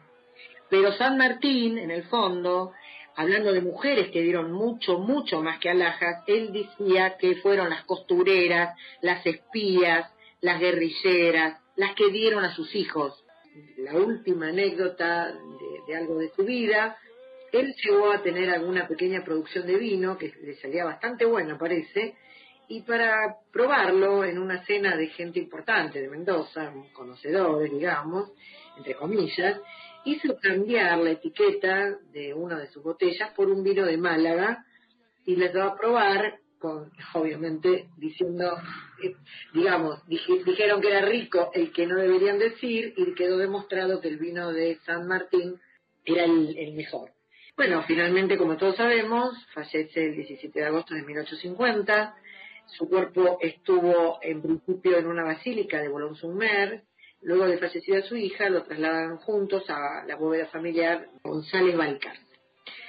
Hubo varios intentos de repatriarlo, pero su hija siempre se opuso. A su muerte se activaron las gestiones y finalmente llegan los restos el 28 de mayo de 1880 con un masivo recibimiento. ¿Qué pasa cuando lo traen? La Iglesia Católica se opuso que sus restos fueran depositados en la Catedral de Buenos Aires. En un principio hablaban de llevarlo al cementerio de la Recoleta, pero alguien dijo, no, no, él debería estar en la Catedral de Buenos Aires. La gente de la Catedral, la gente oscura, digamos, de la Iglesia Católica de allá, este, dada su condición de masón, lo rechazaba. Luego de muchas, muchas negociaciones, aceptan, pero aceptan dejarlo enterrado fuera del, eh, en un patio lateral, fuera de la nave central. En esa época la, la catedral solamente tenía, cuando entras a la catedral, la parte central, los costados eran patio. Entonces, en uno de esos laterales, que es donde está ahora, que está techado, obviamente, ¿no? Sí, sí, tal cual, sí. Exigieron que lo ubicaran cabeza abajo e inclinado por el tema de que como buen masón tenía que estar mirando para el infierno. Ah, Esta es una cuestión, no sé si está comprobada, nadie lo desmintió ni nadie lo aseveró, Y otra versión indica, que tampoco la creo, sinceramente, que el hueco que prepararon para recibir el féretro les quedó chico. Opa. Por eso el féretro finalmente quedó inclinado. Lo que no vamos a poder comprobar es si está cabeza abajo o cabeza arriba. Pobre había pedido eh, en su testamento que sus restos vengan a Buenos Aires. En el mismo testamento, donde le deja su sable a Juan Manuel de Rosas, se cumplieron 30 años para cumplir con tal medida. Bueno, finalmente en 1859 nos enteramos que los chilenos fueron los primeros que promueven hacerle una estatua, entonces para ahorrar costos le encargamos una también al mismo escultor. La base se hizo muchos años después, con gente que, como siempre pasaba, se contrataban este, gente de Europa que no había venido nunca, el- la base están confundidas en algunas batallas, algunos personajes, pero bueno, dejémoslo ahí, quedó. Para no quedarnos solo con el recuerdo de su fallecimiento, vamos a dar dos renglones de lo que fue el tema del el famoso gran misterio de la historia que fue Guayaquil. Él estaba en Perú, era, acuérdense, el protector de Perú. En Perú existía una fuerte presión para que sea ocupada Guayaquil como parte del Perú, aunque en realidad San Martín pensaba que el pueblo debería decidir si se anexaba Perú a Colombia o se independizaba. Eh, provoca una reunión, tienen que reunirse con Simón Bolívar, porque no se olviden que si vemos el continente, lo que venía haciendo San Martín desde el sur para el norte, Bolívar lo venía haciendo, vamos a decir, del noreste para el mismo lado. Había que encontrarse y arreglar cuestiones. Llegando a esa reunión, se entera que Simón Bolívar había tomado la ciudad y depuesto al gobierno. Entonces San Martín supo que Bolívar le había ganado de mano. Ajá. Así empezó. Ambos llegaron a encontrarse con enorme prestigio, pero las diferencias eran terribles. San Martín llegaba con un ejército exhausto, acosado políticamente en Perú y sin apoyo de Buenos Aires. Bolívar, en cambio, gozaba de buena fuerza militar, todavía bastante respetable, a pesar de los problemas que tenía también internos. Claro. O sea, San Martín lo necesitaba Bolívar para ganar la guerra contra España. Ajá. Mientras que Bolívar sabía que antes o después los territorios y los ejércitos de San Martín quedarían bajo su mando. Era una persona bastante particular, Simón Bolívar, en su carácter. Era una persona muy apasionada, no muy, muy desbocada en algún punto. Simón Bolívar decía que ya sabía que San Martín tenía poca cintura política. San Martín habló de que por la eh, extensión territorial de todo lo que él venía eh, dándole libertad, lo que había que hacer era tener primero una monarquía, que es lo que propuso en la época de la independencia junto con Belgrano. ¿Para qué? Él no era totalmente promonárquico, pero decía que con estas extensiones no era bueno atomizar el poder de entrada hasta que no se creciera y se hicieran ricos los pueblos. Em, Bolívar pensaba que lo bueno era un gobierno central fuerte, pero con él a la cabeza eternamente. O sea, o- otra cosa importante que hay que visualizar para la época de Guayaquil es que se descartó la hipótesis de un conflicto entre ambos, que hubiera llevado no solamente a No, no, claro.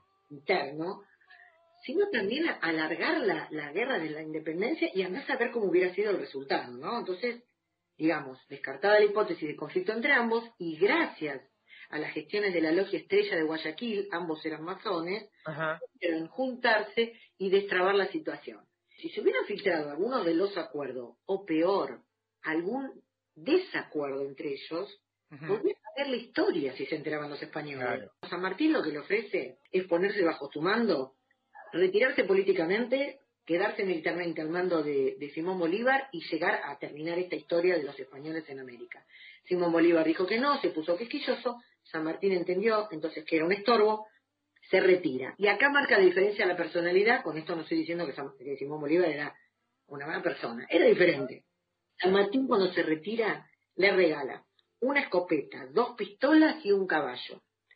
Bolívar le regala a San Martín su retrato. Última frase, A cuando ver. regresa a Perú para irse al exilio definitivo, le dice a su amigo Tomás Guido, no era el hombre que esperábamos.